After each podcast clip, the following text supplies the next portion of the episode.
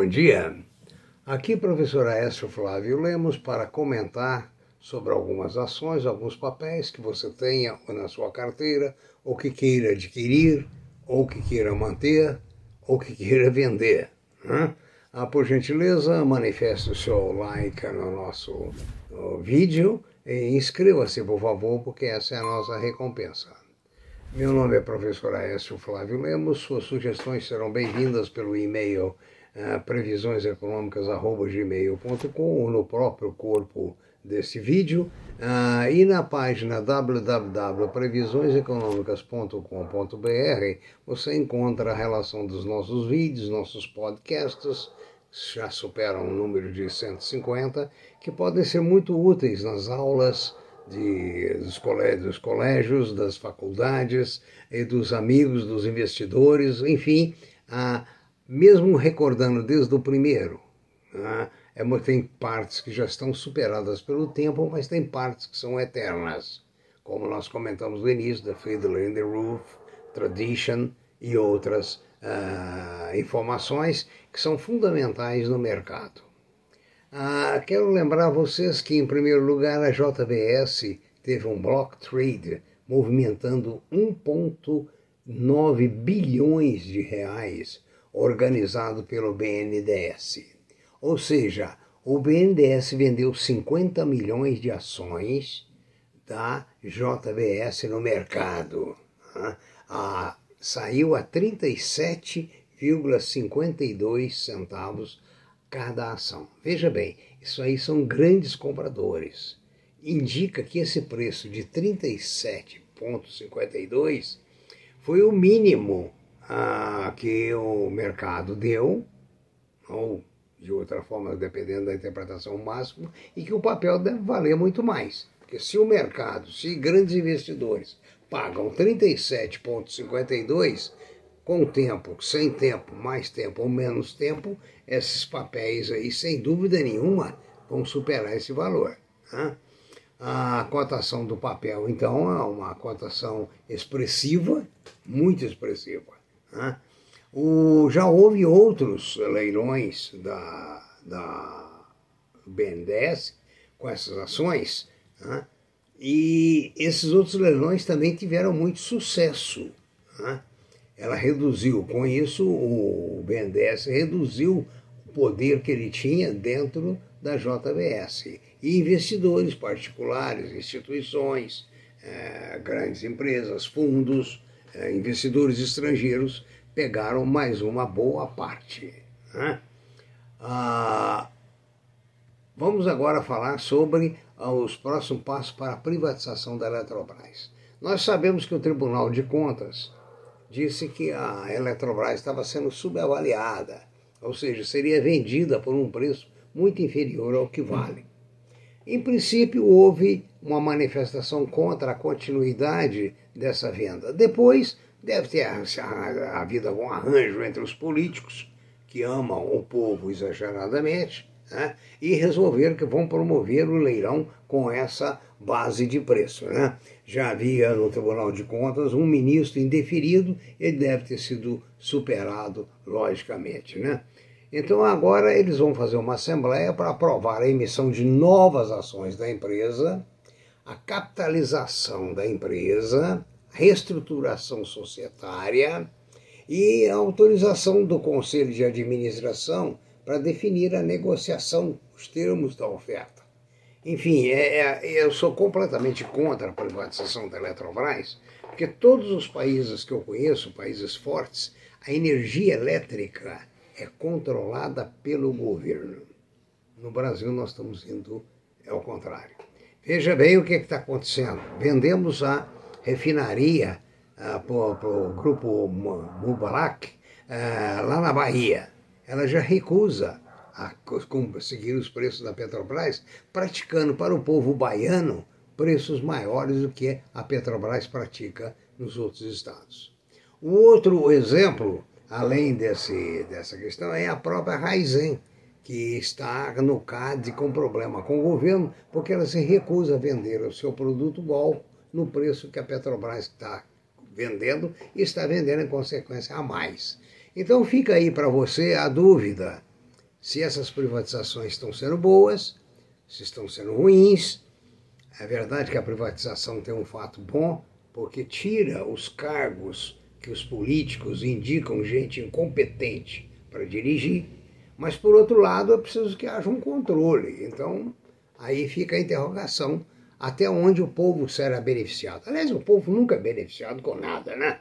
A única coisa que o povo é beneficiado muito são com promessas em épocas eleitorais, são promessas eternas, como a despoluição da Baía de Guanabara, desde os anos 50 se fala, há 70 anos e nunca aconteceu, a, a, o Tietê, né? E lá em Petrópolis, que eu já assisti a uma série de catástrofes, agora inclusive o governo está mandando 500 milhões para recuperação da, uh, de, de, de Petrópolis. Eu não sei para onde vai esse dinheiro. Eu sei que de uma vez que eu participei de uma campanha, inclusive contribuindo, o dinheiro foi para o bolso de um político, que foi denunciado posteriormente. Né? Mas enfim, é esse o nosso ambiente. Então é preciso ter muito cuidado com o que a gente faz aqui, para a gente ser menos prejudicado. Prejudicado nós vamos ser, de todo jeito. Agora, ser um pouco menos é, prejudicado. O, quero falar sobre a questão dos fundos de ações. Nós temos visto que os fundos de ações têm tido uma performance muito ruim. Por quê? Você que participa de fundos de ações, eles são dirigidos por bancos. Quando os bancos pegam esses recursos, eles aplicam normalmente não nas empresas mais lucrativas, mas nas suas próprias empresas que não são lucrativas e que não precisam dar aquele retorno que o mercado espera, porque o maior acionista é o próprio banco que está aplicando. Então, cuidado com os fundos de ações. Né? A gente pode ver que a única coisa que a gente pode confiar é no amor dos políticos pelo povo. Bom, a Partindo para outra, o ambiente inflacionário no Brasil é bom para as empresas? É bom para os dividendos? A inflação não é boa de jeito nenhum. De forma nenhuma a inflação é boa. Agora, o que acontece é o seguinte: elas corroem os dividendos. E muitas ações estão dando dividendos significativos. Que, aliás, você deve olhar na compra e na manutenção das suas ações ou seja, boas pagadoras de dividendo. Eu acredito que a médio prazo a inflação será controlada. Eu não acredito que ela vá continuar sem controle. A LOG, L-O-G-G3, está, segundo o BTG, LOG, L-O-G-G3, segundo o BTG, ela está com a perspectiva de crescimento muito grande.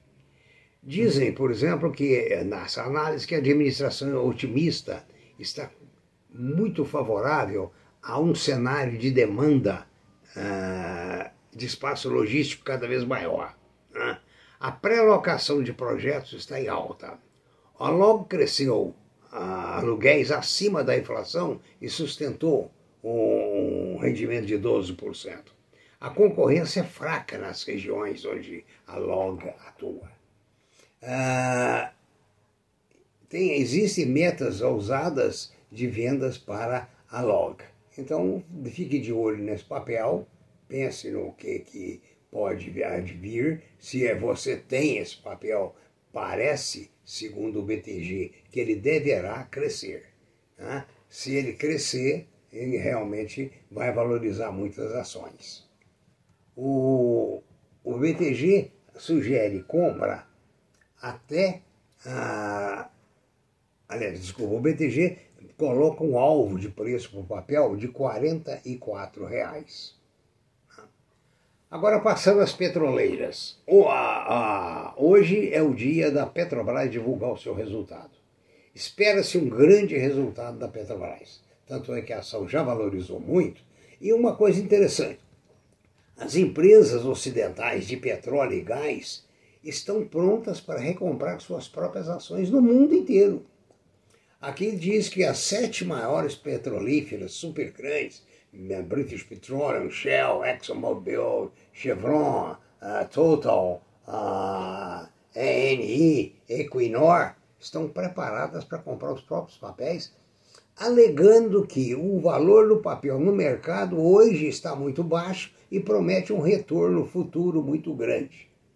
Essa é a perspectiva do mercado. A Petrobras hoje deve divulgar um ótimo balanço, né? um balanço muito bom. Né?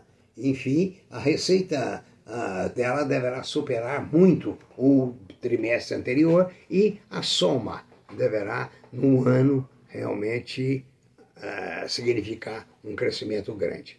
A Alpargatas teve uma receita líquida de 1 bilhão e 69. Se você tem ações da Alpagatas, ela subiu 7,4% uh, no ano, com destaque para o mercado internacional, o caso da VEG e outras empresas que estão vendendo aqui e lá fora, ou seja, um pé aqui e um pé lá fora. Né? A receita líquida da Alpagatas teve um recorde histórico de 3,948 bilhões de reais. Né? Então veja bem que se você tem esse papel, tem ah, uma potencialidade muito grande.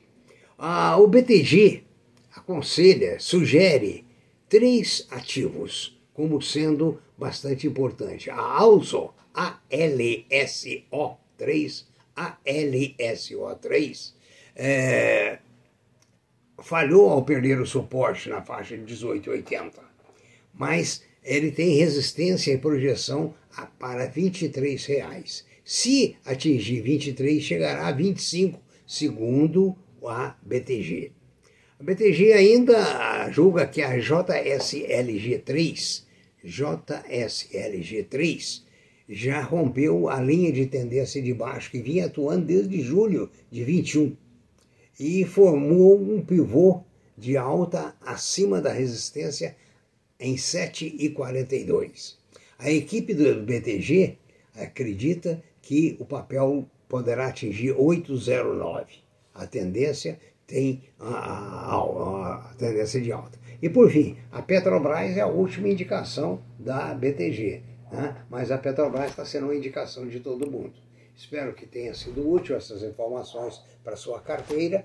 Verifique nos nossos vídeos os comentários sobre outras empresas, a fim de que você mantenha sua carteira, ou mude, ou melhore, ou compra, ou venda.